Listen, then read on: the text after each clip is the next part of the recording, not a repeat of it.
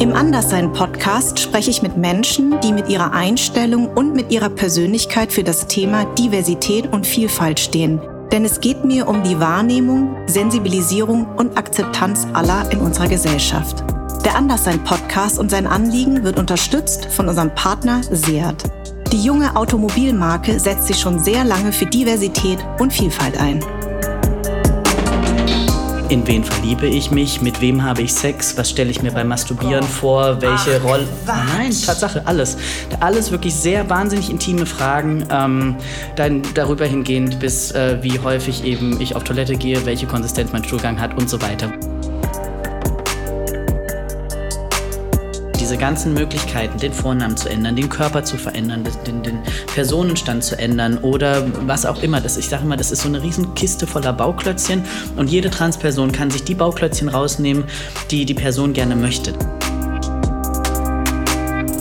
Für die meisten Menschen hat mein, meine Existenz überhaupt gar keine Relevanz.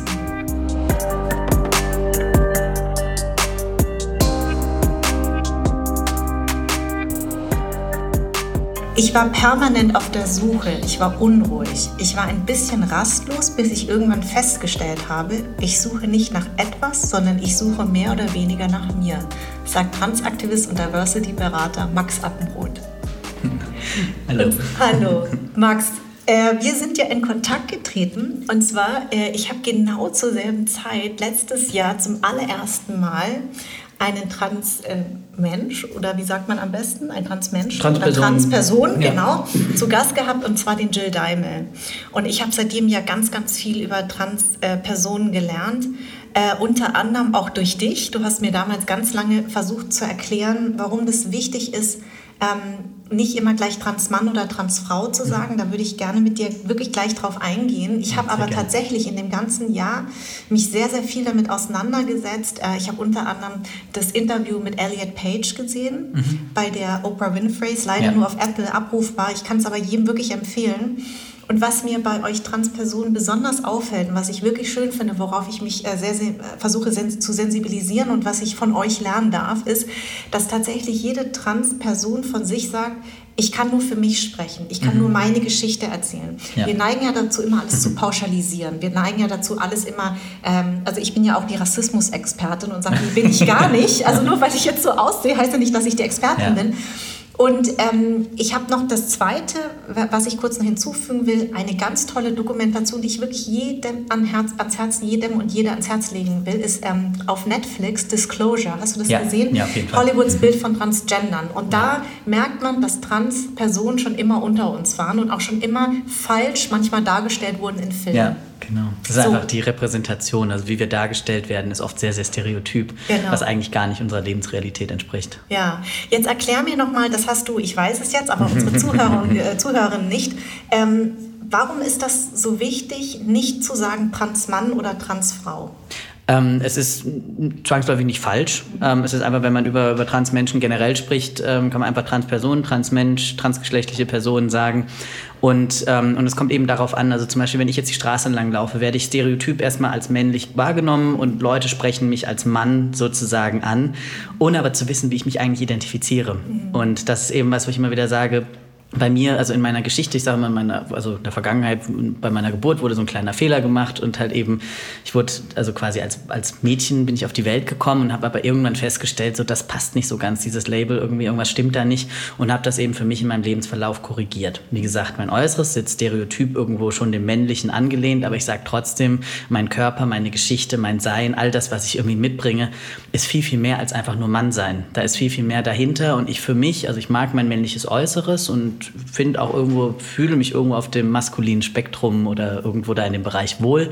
Aber wie gesagt, es ist eben nicht alles. Und mhm. ich identifiziere mich eben auch als nicht-binär. Und automatisch immer davon auszugehen, ob eine Person, egal ob trans oder nicht, zu sagen Mann oder Frau, finde ich einfach schwierig, weil wie gesagt, wir ganz, ganz unterschiedliche Geschichten mitbringen und uns vielleicht einfach auch anders identifizieren als das, was wir nach außen hin repräsentieren. Das heißt, wenn äh, es gibt jetzt dieses berühmte Kästchen Mann, Frau divers, ja. was äh, kreuzt du dann an divers? Nee, eben, ah. also divers eben auch nicht. Das ist, also viele denken jetzt, ja, was wollen denn die ganzen Trans-Leute in Deutschland? Wir haben doch jetzt eine dritte Geschlechtsoption. Das gilt für mich nicht. Mhm. Das gilt nur für intergeschlechtliche Menschen, was nochmal ein anderes Thema ist. Das mhm. ist, ist ein Unterschied zur Transgeschlechtlichkeit. Und ich darf dieses, ähm, also habe diese, diese, diese Option offiziell nicht. Mhm. Und wenn ich jetzt irgendwelche Formulare ausfülle, ich habe meinen Personenstand juristisch ändern lassen, ja. Ähm, entsprechend muss ich eben das Männliche, also quasi männlich ankreuzen. Okay. Divers, wie gesagt, gilt für mich leider bislang noch nicht in Deutschland. Wir kommen aber hoffentlich bald dahin, jetzt auch mit der, mit der neuen Bundesregierung und eben auch dem, dem Ansatz, eben auch das sogenannte transsexuellen Gesetz abzuschaffen, was momentan die Situation von uns Transmenschen in Deutschland regelt und leider ein wirklich sehr sagen wir, so eine Ausgeburt der bürokratischen Hölle ist und auch eben Transmenschen wahnsinnig diskriminiert und entmündigt das hoffentlich bald abgeschafft wird. Und was, was sagt denn dieses transsexuellen Gesetz? Ähm, das genau. transsexuellen Gesetz, also viele wissen das ja zum Beispiel nicht, wenn ich jetzt sage, also wenn jetzt eine Transperson sagt, ich möchte gerne meinen Vornamen und meinen Personenstand, das heißt eben das, was in meinem, in meinem Ausweis oder in meiner Geburtsurkunde bei Geschlecht eingetragen ist, ich möchte das gerne ändern. Nicht alle Transpersonen wollen das, mhm. sage ich immer dazu, mhm. ähm, aber viele wollen das eben machen, muss man erstmal einen Antrag bei Gericht stellen. Ein Antrag auf Vornamens- und Personenstandsänderung. Dann wird man von der zuständigen Richterin oder dem Richter eingeladen und muss erstmal ein Vorgespräch führen. Das heißt, man erklärt seine ganze Lebensgeschichte, man erklärt, wer man ist ähm, und man muss macht eben. Sich nackig. Man macht sich nackig, genau. Und man muss eben einer wildfremden Person erklären, warum man das jetzt ändern möchte. Und dann, basierend auf dem, was diese Person hört, sagt die Person ja, okay, also die ähm, Richterin sagt dann halt eben ja oder nein, wir, wir eröffnen das Verfahren oder nicht. Das heißt, es ist Prüfinstanz Nummer eins.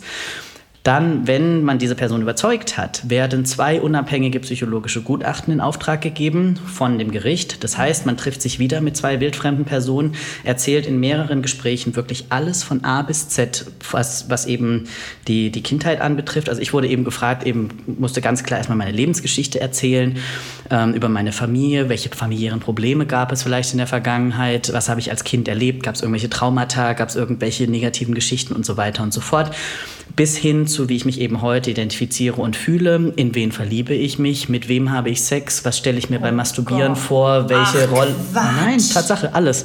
Alles wirklich sehr wahnsinnig intime Fragen, ähm, dann darüber hingehend bis äh, wie häufig eben ich auf Toilette gehe, welche Konsistenz mein Stuhlgang hat und so weiter, wo man sich wirklich fragt, was hat das denn mit meiner Identität zu tun? Und was hat das damit zu tun, dass ich für mein Leben eine Entscheidung getroffen habe und ich mich ja selbst als Mensch am besten kenne mhm.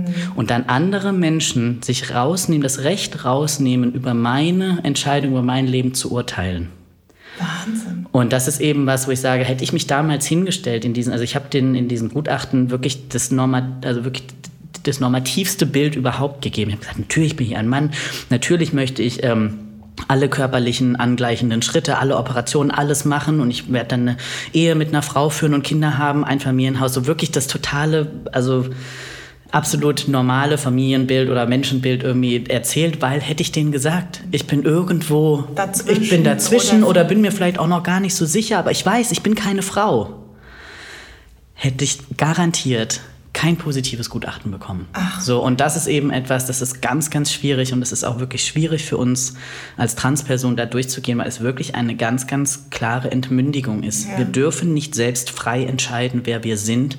Wir werden von dem Staat eingeschränkt und müssen auch für dieses Verfahren selbst noch bezahlen. Und das ist also in der Regel eben, weil diese Gutachten, je nachdem, wie lang die ausfallen, ähm, plus die, ähm, die Rechtsverfahren, was noch der kleinste Posten ist, sind das äh, Kosten um, rund, rund, rund ungefähr 4000 Euro. Wahnsinn. Und das ist eben was, also man wird wirklich gedemütigt, entmündigt und muss dafür auch noch eine horrende Summe bezahlen für einen Prozess, der einfach gänzlich unnötig ist. Und noch dazu, dass eventuell jemand sagt, nee, ich gebe dir den Status gar nicht. Ja, oder? Das kann auch genau. passieren. Das, das, heißt, kann, das kann das auch heißt, passieren. Du, das heißt, du musst hingehen und etwas projizieren, was derjenige hören möchte, diejenige, obwohl ja. das vielleicht gar nicht dein Innerstes ist. Ganz genau. Richtig? Ganz genau. Also das ist wirklich, also ich habe mal eine Dokumentation gesehen über eine Transperson, äh, die sie begleitet haben, genau mhm. dahin. Äh, deswegen habe ich das schon mal gesehen und ähm, ich konnte es irgendwie gar nicht fassen. Das heißt, dieses transsexuellen Gesetz wird eventuell fallen gelassen. Was heißt das dann konkret? Das, also die, die Community arbeitet schon, also die Trans-Community arbeitet schon seit Jahren auf das Ziel hin, ein sogenanntes Selbstbestimmungsgesetz zu erwirken. Das heißt, dass man einfach aufs Standesamt geht und vor dem Standesamt erklärt, wer man ist, ja. unbürokratisch einfach sagen, okay, ich bin Person XY möchte jenen Namen tragen. Mhm. Punkt. Fertig. Man bezahlt dafür dann vielleicht irgendeine, sagen wir mal, administrative Aufwandsgebühr. Und man muss ja sowieso, ich meine, wenn man sich überlegt, man macht sich halt einen neuen Personalausweis oder Reisepass. Wir wissen, wie teuer das ist. Ja. Jetzt ändert man alle Dokumente zeitgleich. Führerschein, äh, Personalausweis, Reisepass, womöglich noch irgendwelche Zeugnisse, wofür dann auch irgendwie 50 Euro Druckgebühr und was weiß ich was anfallen. Da kommt ja auch schon genug Geld zusammen. Ja. Und ich meine, Transpersonen, wissen wir leider auch, ähm, sind eben häufiger auch zum Beispiel in Armutsverhältnissen zu finden, weil wir eben einfach wirklich so viel strukturelle Diskriminierung erfahren. Mhm. Und das ist einfach nicht einfach, dann also zu sagen, ja, hey, ich schmeiß da einfach mal 300 Euro für neue Ausweisdokumente und, und, und Zeugnisse raus, plus dann eben diese Verfahrensgebühren. Also das ist einfach was auch Hürden, vor die wir gestellt werden, die, die einfach von, von vorn bis hinten nicht durchdacht sind. Jetzt ist ja noch das, die, deine persönliche Geschichte, also neben dem, dass ihr ja sowieso diesen ganzen Weg gehen, diesen ganzen Behördenkram, wo man sich ja wirklich die ganze Zeit sowieso schon nackig macht, macht man sich ja eigentlich auch nackig, wenn es darum geht mit der Angleichung oder? Mhm. Also da musst du ja eigentlich auch zum Psychologen. Und genau, du musst also um erstmal, dass wir, also in der Regel, dass wir irgendwie überhaupt irgendeine Form von, von, von medizinischer, also transitionsbedingter Behandlung, das heißt einfach eine Behandlung, die uns ähm, dabei hilft, unseren Körper eben an unsere gelebte Identität anzugleichen. Ich sage auch immer so alte Begriffe wie Umwandlung ja. und Geschlechterwechsel, das ist nicht stimmig. Also es ist nicht, dass ich mein Geschlecht gewechselt habe, ich habe da nichts umgewandelt, ich habe einfach wirklich meinen Körper an meine Identität angeglichen. Ja.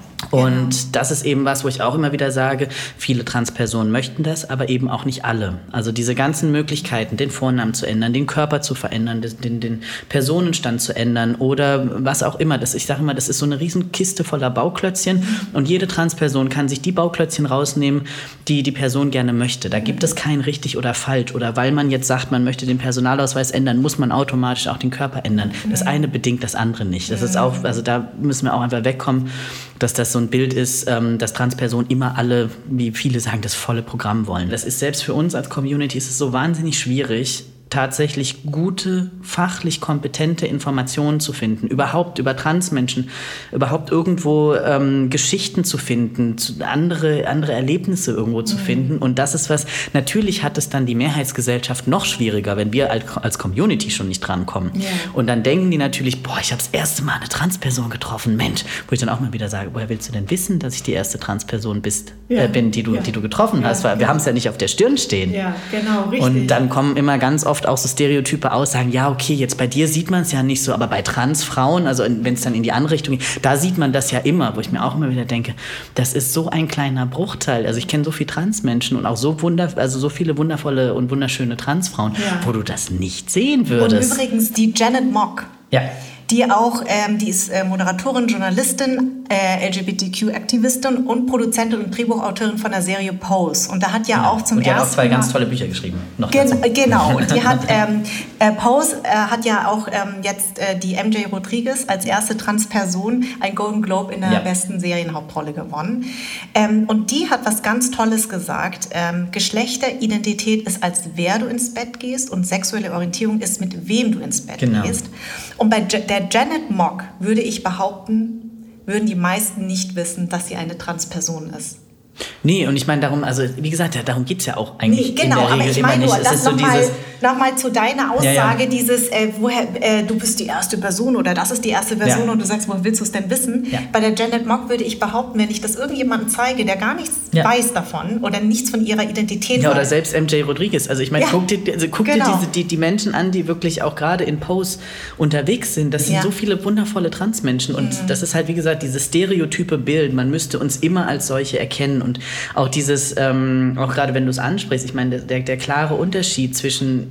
meiner Identität und meiner Sexualität. Und deswegen ist halt auch, wo ich immer wieder sage, der Begriff transsexuell, der ist per se nicht falsch. Ja. Der ist in, also viele Transmenschen benutzen diesen Begriff für sich selbst als Selbstbezeichnung.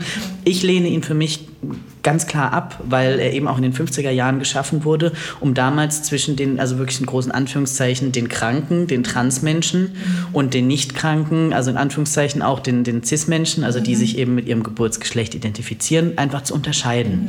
Das heißt, der Begriff hat eine sogenannte pathologisierende, das heißt krankmachende Wirkung, wo ich halt sage, damit möchte ich mich nicht identifizieren. Ja. Und aber eben auch wegen dem Anhängsel sexuell. sexuell.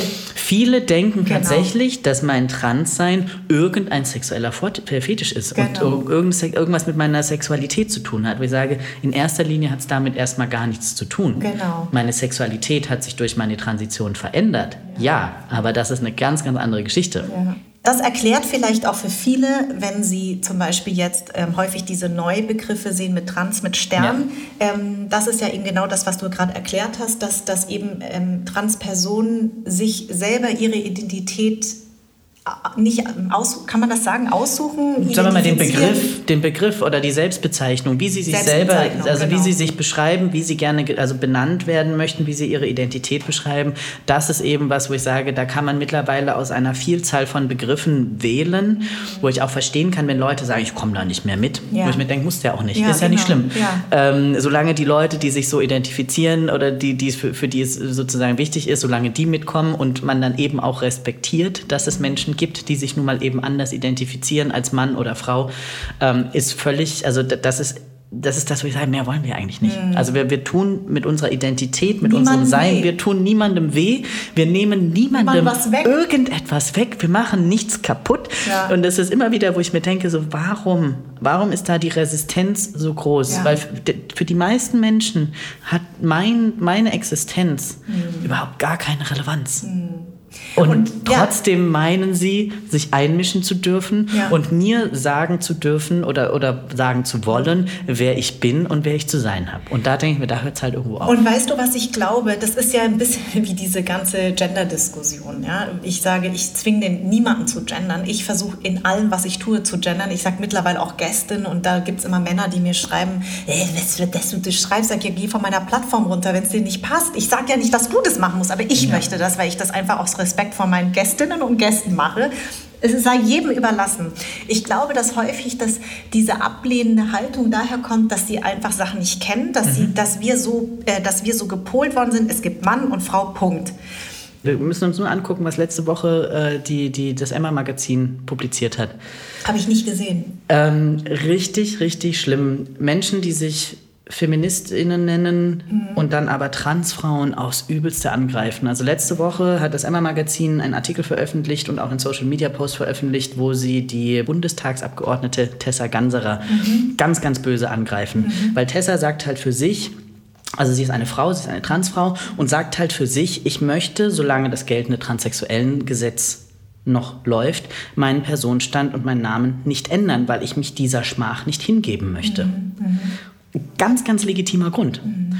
Und ähm, die Emma hat die, also hat Tessa dafür angegriffen, zu sagen, ja, da sitzt ja ein Mann in Frauenkleidern auf einem Frauenquotenplatz bei uns im Parlament und hat Tessa permanent mit dem alten Vornamen, in dem ganzen Artikel mit dem alten Vornamen ähm, angeschrieben. Und das, das passiert ja immer noch. Es passiert nach wie vor. Und das eben, wie gesagt, auch aus einer Richtung von Menschen, die sich Feminismus auf die Fahne schreiben, aber dann marginalisierte Frauen angreifen. Mhm. Wo ich mir denke, das kann und darf nicht sein. Mhm. Und das ist aber das, womit wir immer noch konfrontiert sind, mhm. womit wir immer noch wirklich in unserem alltäglichen Leben kämpfen, wo ich sage, weißt du, das, das, das, das da fehlen, dir da fehlen mir auch einfach die Worte. Ja, so, das, ist, das weißt, ist, so anstrengend. Weißt du, was interessant ist? Ich hatte letztes Mal in meinem Freundeskreis eine sehr interessante Diskussion. Ähm, es ging um die äh, äh, J.K. Rowling, weißt ja. du, die Autorin von ähm, ähnlicher, Harry ähnlicher Potter, ist ja ähnlicher Schlag.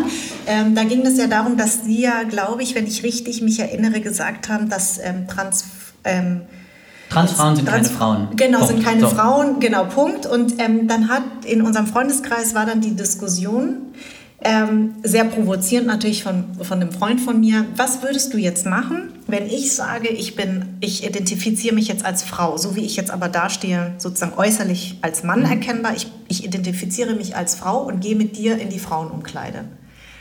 Da hat er mich mhm. gefragt Ähm, was würdest du machen? Wie würdest du reagieren wie andere Frauen? Weil es geht ja immer um diesen mhm. Safe Space, dass Frauen sich vielleicht äh, nicht sicher fühlen ja. und äh, so. Und da habe ich gesagt, ja, das ist eine berechtigte, sehr provokante Aussage. Und ich habe gesagt, ich glaube, wenn... Ähm, wenn mich jemand ansprechen würde, würde ich dich natürlich verteidigen und, und, und erklären. Ja. Ähm, aber es ist natürlich so, es war ein Cis-Mann, der mich das gefragt hat. Was würdest du denn auf so eine Frage antworten? Es ist ganz, ganz oft, dass eben diese wirklich auch provokanten Beispiele kommen, wo du halt sagen, also wo ich auch sage, es gibt kein, kein, kein, kein, ähm, keine Antwort oder, oder Beispielantwort, die, die perfekt ist. Wo ich aber immer wieder sage, ähm, oder dass ja auch Argumente sind, die dann, die dann zum Beispiel von der Emma kommen und so weiter, oder auch aus anderen Richtungen, also von den sogenannten TERFs, das heißt die Trans Exclusionary Radical Feminists, das heißt also Feministinnen, die Transfrauen eben ausschließen.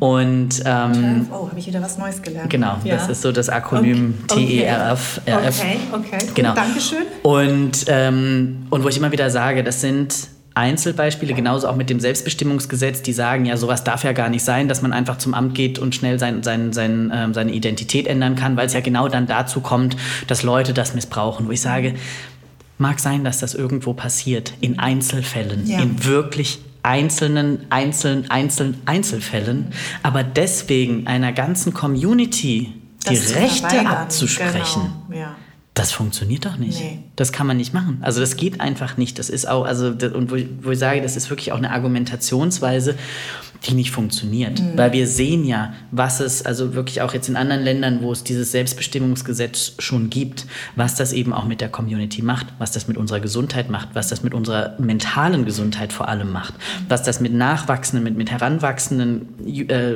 Trans, Jugendlichen und, und jungen Erwachsenen macht. Mhm das ist einfach, da sehen wir einfach wirklich die positiven oder die positiven Aspekte, wirklich, die werden dir auf dem Präsentierteller um die Ohren gehauen. Mhm. Aber denkst du, da kümmert sich mal irgendjemand drum? Denkst du, da hört mal irgendjemand hin und sagt, oh Mensch, ist ja großartig. Aber nein, der Mann, der in die, in die Frauenumkleide reinläuft oder der Mann, der sich ins Frauenhaus reinschleicht, ja. wo ich mir auch denke, ey, das ist doch, ja. es ist so an den Haaren herbeigezogen, dass ich es auch mittlerweile schon fast nicht mehr hören kann. Weil das, das ist so, ich. wie gesagt, es ist, man wird dann halt irgendwie echt immer so ein bisschen an die Wand gestellt, wo du sagst, natürlich gibt es da kein klares Argument, wie man sowas jetzt verhindern kann. Hm.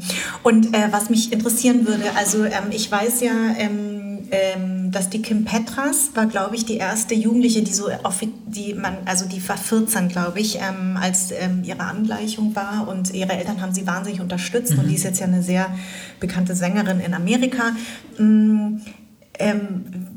Es gibt natürlich sehr viele besorgte Eltern, die jetzt sagen, ja, aber hm, also wie ist denn das eigentlich? Ich habe auch wieder so einen Psychologen gehört, der gesagt hat, ja, also er ist total dagegen, weil man ja nicht weiß in der Jugend, wer man ist.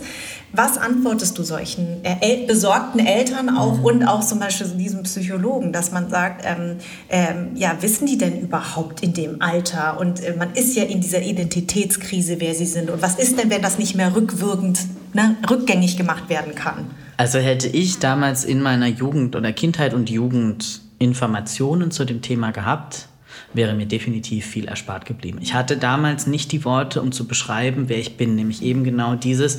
Ich war so lange Jahre auf der Suche nach mir selbst, mhm. weil ich nicht davon, weil ich nicht davon wusste, welche Möglichkeiten ich habe und immer wieder versucht habe, eben den Anforderungen, die von außen an mich, an mein Mädchen und später Frau sein gestellt wurden, gerecht zu werden und habe immer wieder versagt, kläglich versagt. Mhm. Und das macht, das hat natürlich was mit mir gemacht mhm. und ähm, und vor allem eben mit meinem Selbstwertgefühl, mit meinem meinem Selbstbewusstsein.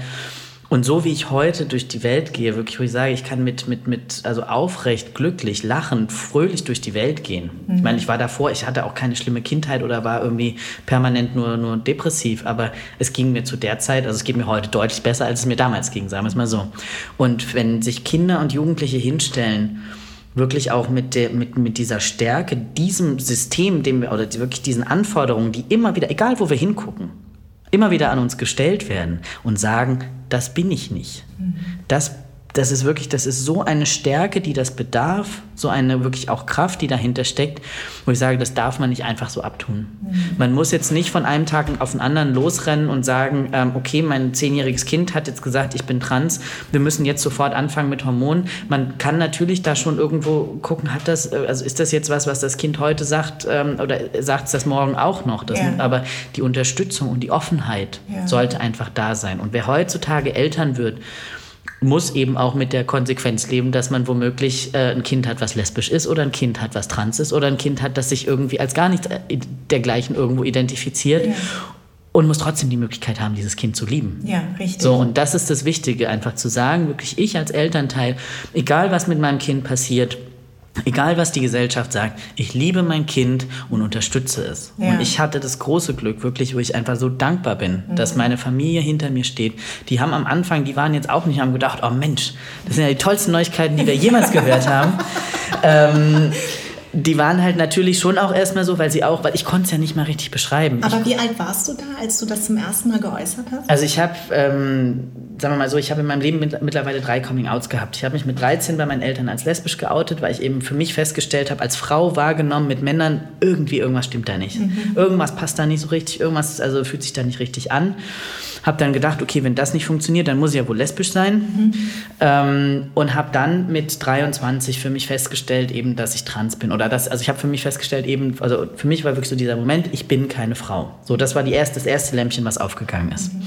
Und das hat sich dann irgendwie so über die letzten Jahre einfach weiterentwickelt. Ich dachte dann natürlich auch, weil in einem Zweigeschlechtersystem aufgewachsen, ich bin keine Frau, bin ich ein Mann. Mhm. So, habe dann auch immer wieder gesagt, okay, ja, ich bin ein Mann, ich bin ein Transmann.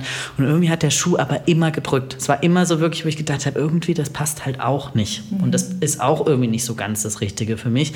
Bis ich irgendwann an den Punkt gekommen bin, wo ich mir gedacht habe, ja, ich muss das ja auch gar nicht sagen. Mhm. Für wen mache ich das denn? Wenn es sich für mich nicht richtig anfühlt, warum sage ich es denn dann? Und habe aufgehört, das zu sagen, ich bin ein Mann. Ja. Und habe einfach dann irgendwann für mich festgestellt, ich bin eine Transperson. Bin, wie gesagt, von meinem Äußeren. Ich mag mein männliches Äußeres, ich mag mein Bart, ich mag meine, meine Körperhaare, ich mag irgendwie, das finde ich alles schick. Mhm. Ähm, aber bin trotzdem einfach nicht binär.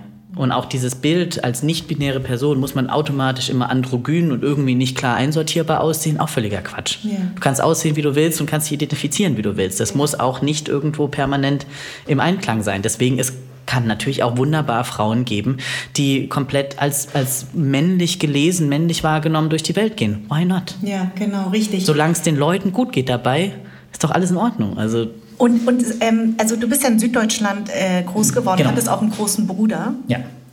Ähm, wie ist der denn damit umgegangen? Für den war das tatsächlich, also ich habe äh, zwei ältere Brüder und eine ältere Schwester und für die war das, also war es ähnlich. Die waren halt auch erstmal so, okay, ja, okay, mhm nehmen wir jetzt mal so mit, gucken, was wir daraus machen und waren oder sind aber auch sehr unterstützend und akzeptieren mich so, wie ich bin. Und ähm, das ist natürlich auch für meine Familie genauso, wie es für mich ein Prozess war, weil für meine Eltern, die haben natürlich, die haben ihr Kind nicht verloren, aber die haben halt irgendeine Vorstellung, weil als Elternteil, man hat ja immer eine Vorstellung für die Zukunft der Kinder. Wo gehen die Kinder hin? Was machen die? Was werden die? Was wünscht man sich für die Kinder? Und das hat sich halt von einem Tag auf den anderen komplett verändert bei meinen Eltern. So, und das ist so dieses Ding, wo ich sage, sie haben eben diese Vorstellungen verloren, aber sie haben ihr Kind nicht verloren. Mhm. Und da, diese Vorstellungen mussten sich dann nochmal sozusagen neu sortieren und neu ausrichten. Und das hat aber irgendwann dann auch wunderbar geklappt, wo sie jetzt einfach, wo, also wo ich auch einfach so froh bin und meine Eltern mir auch immer wieder sagen, wie stolz sie auf, sie, auf mich sind für das, was ich geschafft habe und eben auch durch meine persönliche Geschichte. Ja. Ich habe lange Zeit, habe ich gesagt, oder zu Beginn meiner Transition, weil es ja auch so eine Narrative ist irgendwo, das Transsein ist was Anstrengendes, was Schlimmes und wo ich mir heute sage, das ist das Beste, was mir jemals passieren konnte. Mhm. Wo ich heute wirklich mit Stolz als Transperson durchs Leben gehe und früher gedacht habe, so, oh Gott, ich wäre so gern normal, wo ich mir heute denke, so oh Gott, ich bin so glücklich, dass ich nicht normal bin. so, nee, ohne, ohne Witz, weil ja. es mir einfach so viele Perspektiven und so viele Möglichkeiten gibt, die Welt auch mit anderen Augen zu sehen, nämlich mit meinen Augen und nicht so, wie die Gesellschaft es von mir einmal abverlangt, ja. wie ich Dinge zu sehen habe habe. Aber sind deine Eltern damit dann klargekommen, das eine ist ja Transperson, das andere ist non-binär? Jetzt ist es aber schon für mich, obwohl ich ja total offener Mensch bin und sage, es gibt nichts, was es nicht gibt, war das schon so nicht greifbar. Jetzt stelle ich mir mhm. vor, für deine Eltern, also erst kommst du an und sagst, ich bin eine Transperson und dann sagst du non-binär. Also wie war das für die? Also ich glaube, also meine Eltern sind da so ein bisschen mit, mit reingewachsen. Und auch jetzt für mich, wo ich halt über eine ganze Zeit lang auch so, so weibliche Attribute oder weibliche Accessoires, wie auch immer, total abgelehnt habe, wo ich heute sage, ey, ich feier Nagellack ohne Ende. So, ich heute mal, also einen Tag, wo ich keinen drauf habe. Genau, du, manchmal machst du dir auch Lidschatten und genau, weil du sagst, also ich, ich möchte, ich liebe, ich, ich, ich finde, man muss die Welt auch bunter machen. Ganz ne? genau. Und ich mag das halt tatsächlich. Und das ist aber was, was ich auch für mich jetzt erst im letzten, tatsächlich im letzten Jahr wiederentdeckt habe, weil natürlich auch irgendwie die Anforderungen an mich als Transperson von der Gesellschaft auch wiederum eine sind, wo ich aber wieder sage, warum muss, ich muss das doch auch nicht. Also natürlich kann ich auch jetzt hier mit Hemd sitzen und Vollbart und trotzdem Nagellack irgendwie drauf ja, haben. So, ja. warum denn nicht? Ja wieder die Frage, wem tut es denn weh? Genau. Was mache ich denn damit kaputt? Nichts, vielleicht meine Nägel, aber das ist eine andere Geschichte. so, ähm, und das ist halt was, wo ich immer wieder auch versuche, jetzt auch einfach aus diesen Vorstellungen auszubrechen und meine Mutter dann eben aber auch, Vater, warum machst du das denn jetzt mit dem Nagellack? Jetzt wolltest du doch irgendwie so anders wahrgenommen werden, wo ich aber sie dann auch gefragt habe, warum denn nicht? Mhm. Und damit war das Gespräch dann auch beendet. Geil. So, das ist so, wo meine Eltern, also ich erinnere mich noch irgendwie bei der, bei meiner Hochzeit äh, mit meinem Mann, hat meine Mutter halt zu einem Freund von mir gesagt, so weißt du, also lesbisch, trans, jetzt heiratet er einen Mann. So, pff, was, was, was soll denn da noch kommen? Was soll denn da tatsächlich noch an Eine Familie. Habe ich das richtig gelesen? Du hast, du hast eine eigene Patchwork-Familie.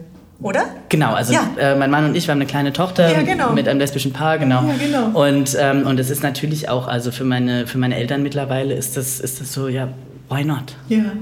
Und, ähm, und das ist natürlich einfach was, wo ich immer wieder auch ähm, einfach auch, also froh drum bin. Also weil meine Eltern, auch vor allem mein Vater ist jetzt äh, gerade 83 geworden. Wow. Das heißt, er ist halt auch jetzt schon wirklich älteres Semester. Meine Mutter ist ein bisschen jünger. Mhm. Ähm, und der war halt auch einfach, der macht das alles mit und, und, und geht da alles mit und sagt, oh, ich höre mir das halt alles mal an und dann sprechen wir drüber und dann, wenn ich Fragen habe, dann, dann frage ich halt. Und weißt du was, letzten Endes, ich äh, stelle das ja immer wieder auch mit meinen Gästen und Gästinnen fest, wir machen ja Jobs, die unsere Eltern ja gar nicht nachvollziehen können. Also meine mhm. Eltern verstehen überhaupt nicht diesen Podcast, was das ist. Ja. Und irgendwie denke ich mir auch, ähm, es, ist so, es ist so schade, dass man, wenn man übers Berufliche redet, mhm. dass dann man dann sagt, ja, ach, wenn die Eltern das nicht verstehen, ist nicht so schlimm.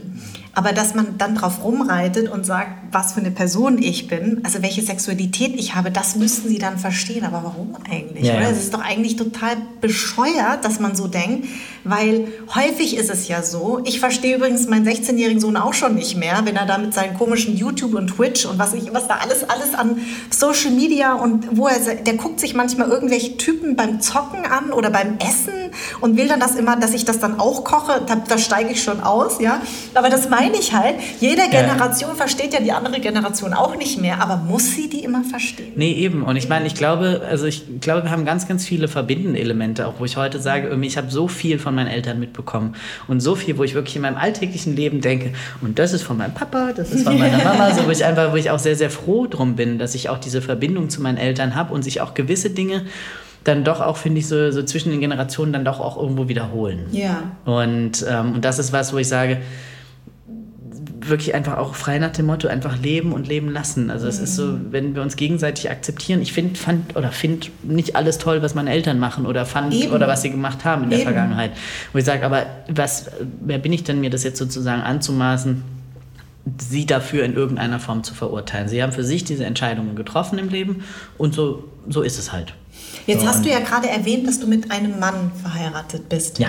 Ähm, das heißt, in der Findungsphase hast du irgendwann gedacht, es, du bist lesbisch. Also das heißt, du hast dich erstmal genau, auf Frauen Jugend, eingelassen. Genau, in meiner Jugend, eben weil, wie gesagt, so als, als Frau wahrgenommen, hat es mit Männern nicht so geklappt. Und ich habe mich dann immer gewundert, also jetzt, als ich dann später irgendwann mal angefangen habe, äh, mir Pornos anzugucken, habe ich mir dann aber halt immer Pornos mit schwulen Männern angeguckt mhm. und dachte mir dann immer so, was für eine schlechte Lesbe bist du?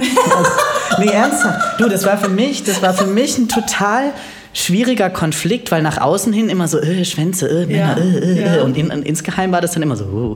ähm, nee, ohne Witz, das war für mich ein innerer Konflikt, den ich nicht verstanden habe, der wirklich, der, also der für mich wirklich problematisch war, weil ja. ich das ja natürlich nach außen hin nie irgendwo hätte verlauten können und ich hatte dann ähm, also mit, mit 18, 19 einen schwulen Freund, wir sind immer jeden Freitag zusammen ausgegangen und haben dann halt miteinander irgendwie rumgeknutscht, mhm. als wir dann schon irgendwie so ein bisschen in einem Turm hatten. Mhm für ihn war das halt so ein hm, und für mich war das halt dann immer so, oh, ich, also ich fand es halt immer total heiß. Mhm. Ich meine, der war auch mega attraktiv und mhm. alles schön.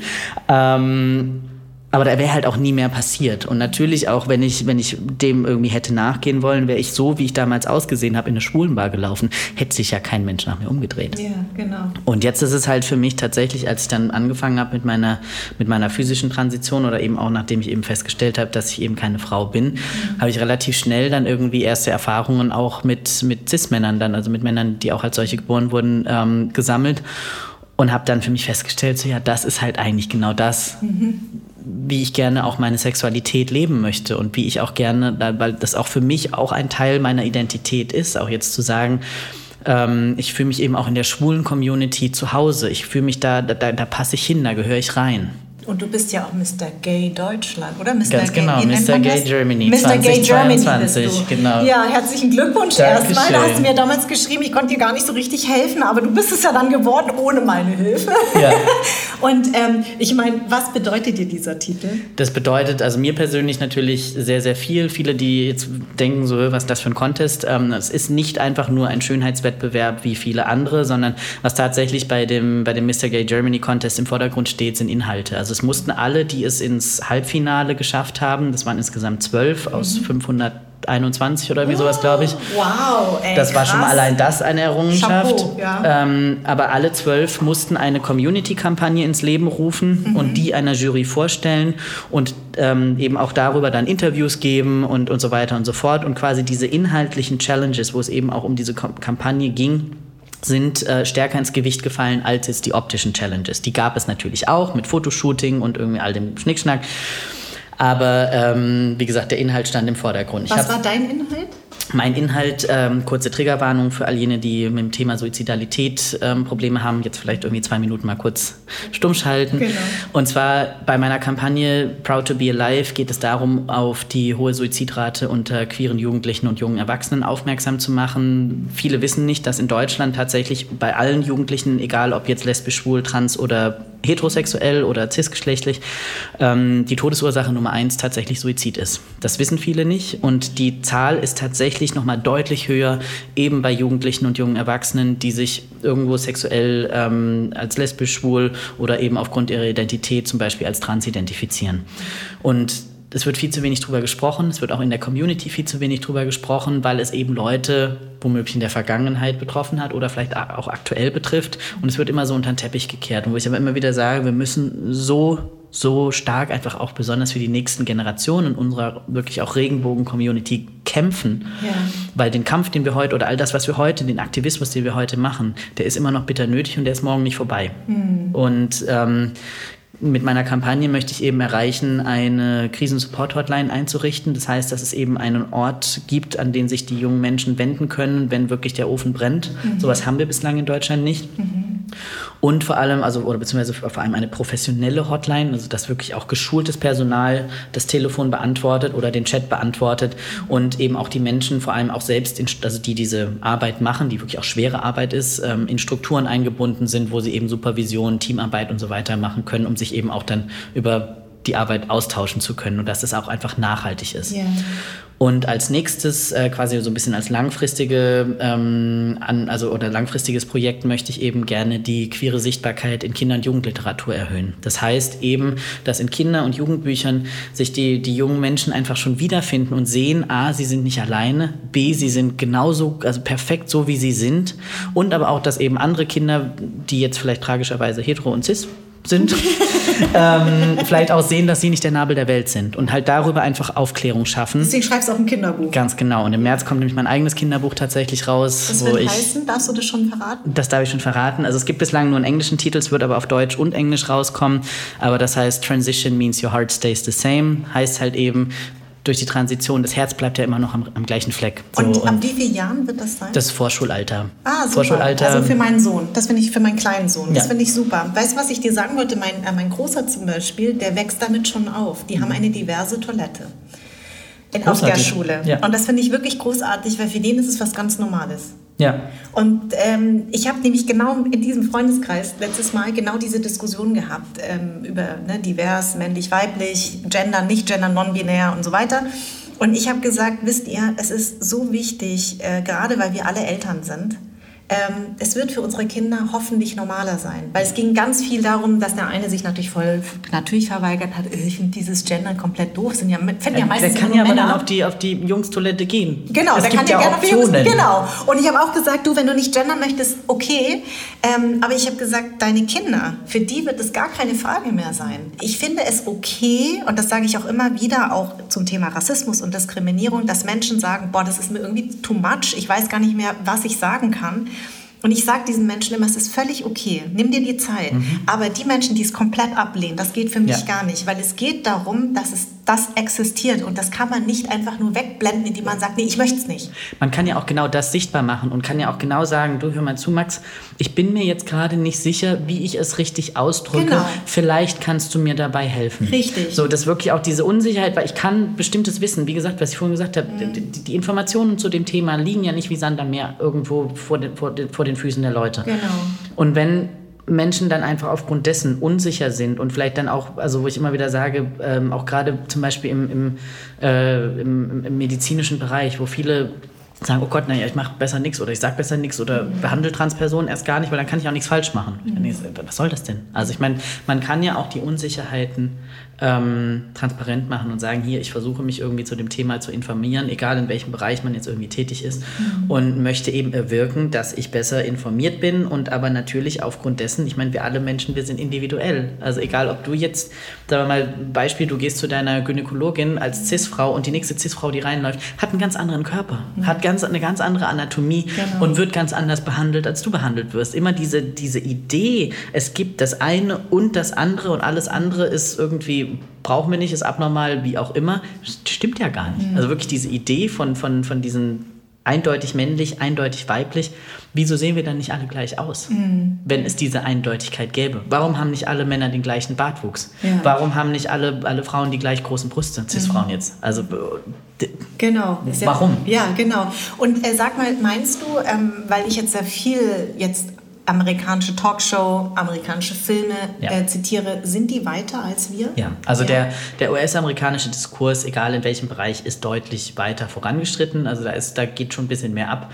Ähm, merkt man auch gerade auch im akademischen Bereich. Also in den USA sind wirklich einfach auch die Queer Studies oder auch Trans Studies mhm. ein etabliertes Feld. Mhm. So, und da schleichen wir uns gerade noch so ein bisschen mit Geschlechterstudien und so weiter von hinten von hinten ran. Mhm. Ähm, beziehungsweise es gibt auch in, in, in Berlin gibt es auch oder auch jetzt an anderen Orten den also Studiengang Gender Studies, aber es ist wirklich ähm, Deutschland muss noch ganz schön viel aufholen. Und das ist auch gerade, wie gesagt, was die rechtliche Lage angeht in Bezug zu Transmenschen.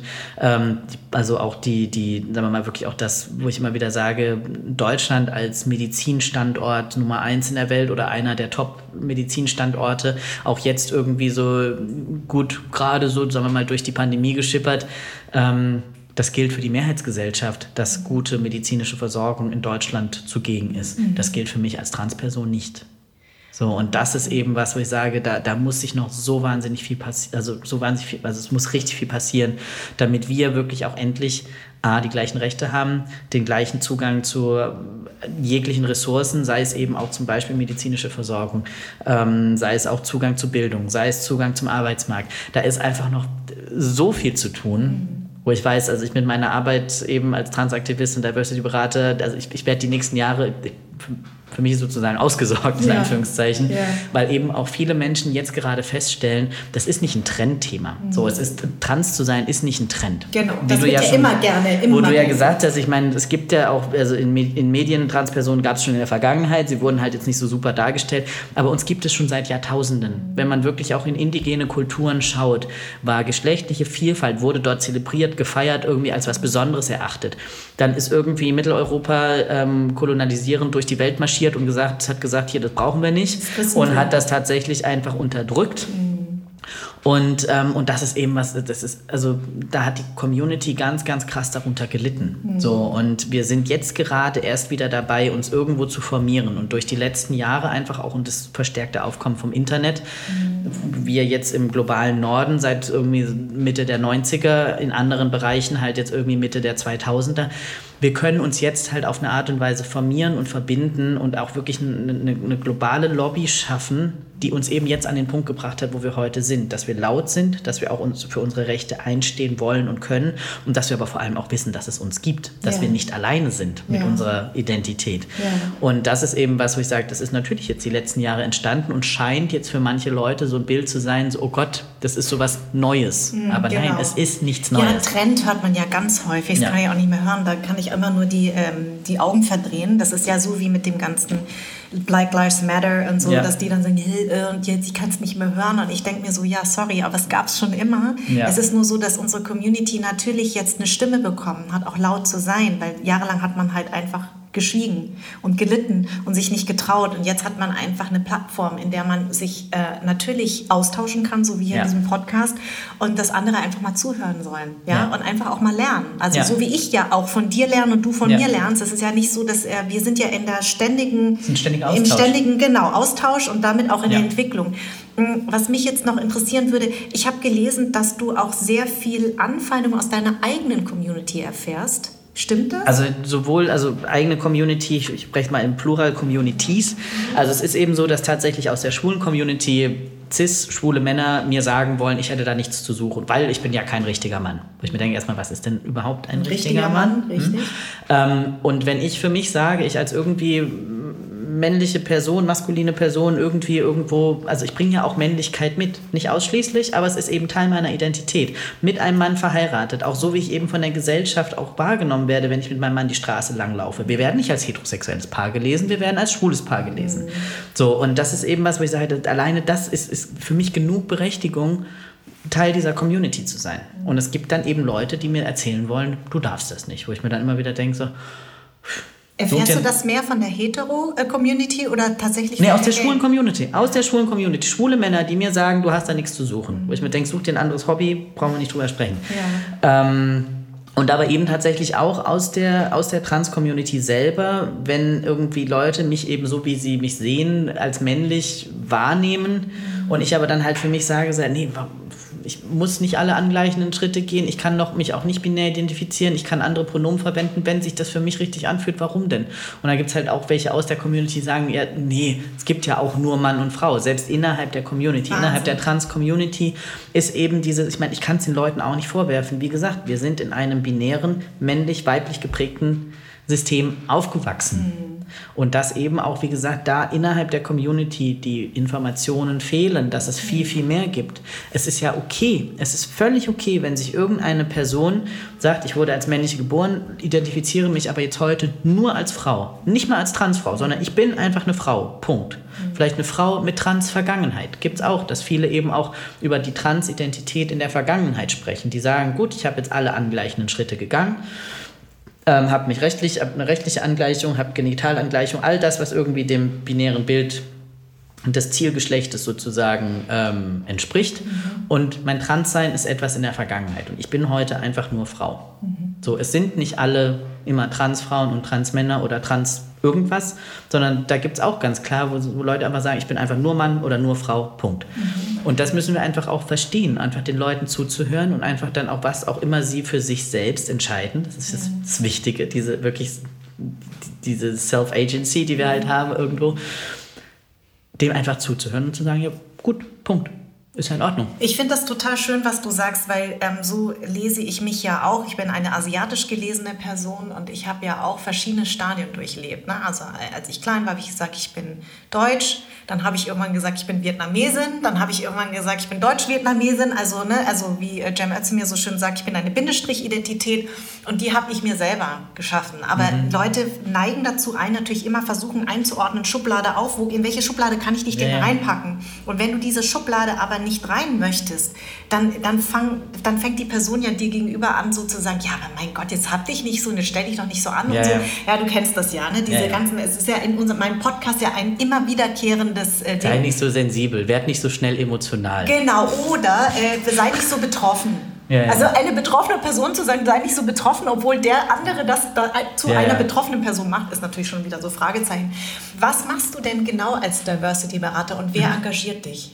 Das ist tatsächlich ganz, ganz unterschiedlich. Also dadurch, dass ich ähm, aus dem Bereich Public Health komme, war das vornehmlich in eben medizinischen Einrichtungen, Pflegeeinrichtungen, wo ich eben Fortbildungen gegeben habe, wie man eben das Angebot trans- oder also inklusiver sowohl geschlechtlich vielfältigen Menschen, eben Transmenschen, Intermenschen gegenüber ähm, besser aufstellen kann, als aber eben auch zum Beispiel äh, sexuell vielfältigen Menschen, das heißt auch für lesbisch, schwule, bisexuelle Menschen zum Beispiel. Ähm, und mittlerweile gehe ich aber auch tatsächlich in größere Unternehmen, die halt einfach sagen so, hey, gerade das Thema geschlechtliche Vielfalt, wie können wir, wie können wir irgendwie eine Außenrepräsentation besser gestalten, eben auch das Wording, wie können wir Sprache so gestalten, dass sie inklusiv ist, dass wir wirklich alle Menschen ansprechen, alle möglichen KundInnen, wen auch immer die Menschen irgendwo erreichen wollen, aber auch tatsächlich für die interne Firmenstruktur. Mhm. Was können wir machen, damit sich Menschen, egal wie sie sich identifizieren, bei uns wohlfühlen? Wie macht man das zum Beispiel? Also ich gebe tatsächlich ganz viele Workshops zum Beispiel zum Thema Sprache, Sprachgebrauch, ähm, eben grundsätzlich erstmal Leuten erklären, wer oder was Transmenschen sind, weil man mag es nicht glauben, aber es gibt immer noch Menschen, die es nicht wissen. Ja. So. Oder die zumindest eben dann halt mit diesen Stereotypen, Ideen äh, ja. dastehen und auch gar nicht wissen, wie die rechtliche Situation ist zum Beispiel bei uns. Und eben, wie gesagt, einfach Aufklärung, wo ich viel auch immer bei meinen eigenen Geschichten erzähle, um einfach das auch, also ein abstraktes Thema für Menschen greifbar zu machen, mhm. weil sie dann eben persönliche Erfahrungen, Emotionen irgendwie mitgeliefert bekommen und dass da tatsächlich das auf der Ebene viel, viel besser funktioniert, das dann auch zu verstehen, mhm. warum zum Beispiel jetzt dieses transsexuellen Gesetz abgeschafft gehört. Was macht das mit Menschen? Was sind die Emotionen, die dabei, Empfindungen, die dabei entstehen bei, bei den, ich, sag, ich will nicht sagen Betroffenen, Betroffenen, also ich bin betroffen von diesem schlechten ja. transsexuellen Gesetz. Ich bin aber nicht betroffen als Transperson, weil Betroffenheit ist für mich halt immer was Negatives. Was Negatives ja. Und für mich ist aber, wie gesagt, mein Transsein was, worauf ich stolz bin, worüber ich glücklich bin und ich bin davon nicht betroffen. Und auch da wiederum versuchen, die Narrative zu verändern, mhm. dass eben das was Positives sein kann. Und eben auch zu sagen, so hey, diversere Teams, egal ob das jetzt ähm, ähm, unterschiedliche Perspektiven aufgrund von Herkunft, ob das unterschiedliche Perspektiven aufgrund von geschlechtlicher oder sexueller Vielfalt sind. Mhm ich als, als Transperson und vor allem auch noch als Transperson eben in einer schwulen Beziehung und mit lesbischer Vergangenheit und all dem, ich bin wie so ein kleines Chamäleon, laufe ich permanent durch die Welt, weil ich immer erstmal meine Umgebung abchecken muss, wo kann ich was verlauten, wo kann ich was sagen, wo bin ich wie in welcher Form safe. Mhm. Und dieses permanente Abchecken und darüber dann auch versuchen, mit unterschiedliche Herangehensweisen, Lösungsmöglichkeiten und all das zu bekommen, das ist eine Superpower, wo ich sage, das bringen einfach queere Menschen mit und das bringen queere Menschen auch in Unternehmen mit. Und wer das heute erkennt, und die Teams diverser aufstellt und ein Umfeld schafft, wo sich eben auch queere Menschen wohlfühlen, der hat auf lange Sicht gewonnen, weil wir sind diejenigen, die die Perspektiven für die Zukunft bringen, weil wir nämlich dieses Think Outside of the Box permanent in unserem Alltag als wirklich Survival Skill anwenden. Mhm. Und das ist eben auch was, wo ich sage, ich meine, klar kann man jetzt sagen, unterstützt den Kapitalismus, alles produktiver machen, bra bra bra, mhm. aber es geht eben auch im Endeffekt darum, die Lebenssituation für unsere Community zu verbessern, den Zugang zum Arbeitsmarkt zu verbessern und dass wir eben auch unser volles Potenzial leben können. Unser volles Potenzial, unsere Kreativität, ohne uns einschränken zu müssen ohne vor irgendwie bei der Arbeit nicht erzählen zu dürfen, dass wir mit einem Mann verheiratet sind oder dass wir womöglich eben trans sind oder dass wir, keine Ahnung, eine Patchwork-Familie mit unterschiedlichen Elternkonstellationen oder irgendwas haben. Ich möchte genauso beim Mittagstisch über mein Kind erzählen dürfen, wie die heterosexuelle Mutter mit ihrem Kleinfamilienreihenhaus und Gedöns. Ja. So. Und da, wie gesagt, das ist die Arbeit, die ich mache, um eben halt da auch Unternehmen Perspektiven zu bieten, sich für die Zukunft einfach auch wirklich gut aufstellen zu können. Also Max, ich bin dir ganz, ganz dankbar, dass du mir geschrieben hast, weil ähm, und da wirklich, das ähm, macht mich ganz glücklich, weil ohne das, dass du mich nicht angeschrieben hättest, hätte ich dich nicht ähm, kennenlernen dürfen und dich nicht einladen können, mhm. weil äh, das ist mir schon echt wichtig, weil ich wirklich finde, ähm, dass der Anderssein-Podcast eben genau das sein soll, dass wir mhm. Geschichten erzählen in einem Safe Space ähm, und wir das Wording verändern, dass wir lernen, vor allem, dass ich ganz viel von mhm. dir lernen durfte und toll, dass du die Geschichte mit uns geteilt hast. Vielen ja, Dank. sehr, sehr gerne. Also danke für die Einladung heute. Es hat mir auch sehr, sehr viel Spaß gemacht. Danke dir. Anderssein ist eine Produktion der Farn und Pracht Company. Idee und Konzept stammt von mir, Redaktion Anja Prinz und ich, Schnitt Anja Prinz, Soundmixing und Editing Henry Uhl, Redaktionsassistenz Saskia Schildwach, Musik Perry von den Beethovens Und zuletzt möchte ich mich bei Seat, der Amano Group und alle, die diesen Podcast unterstützen, bedanken.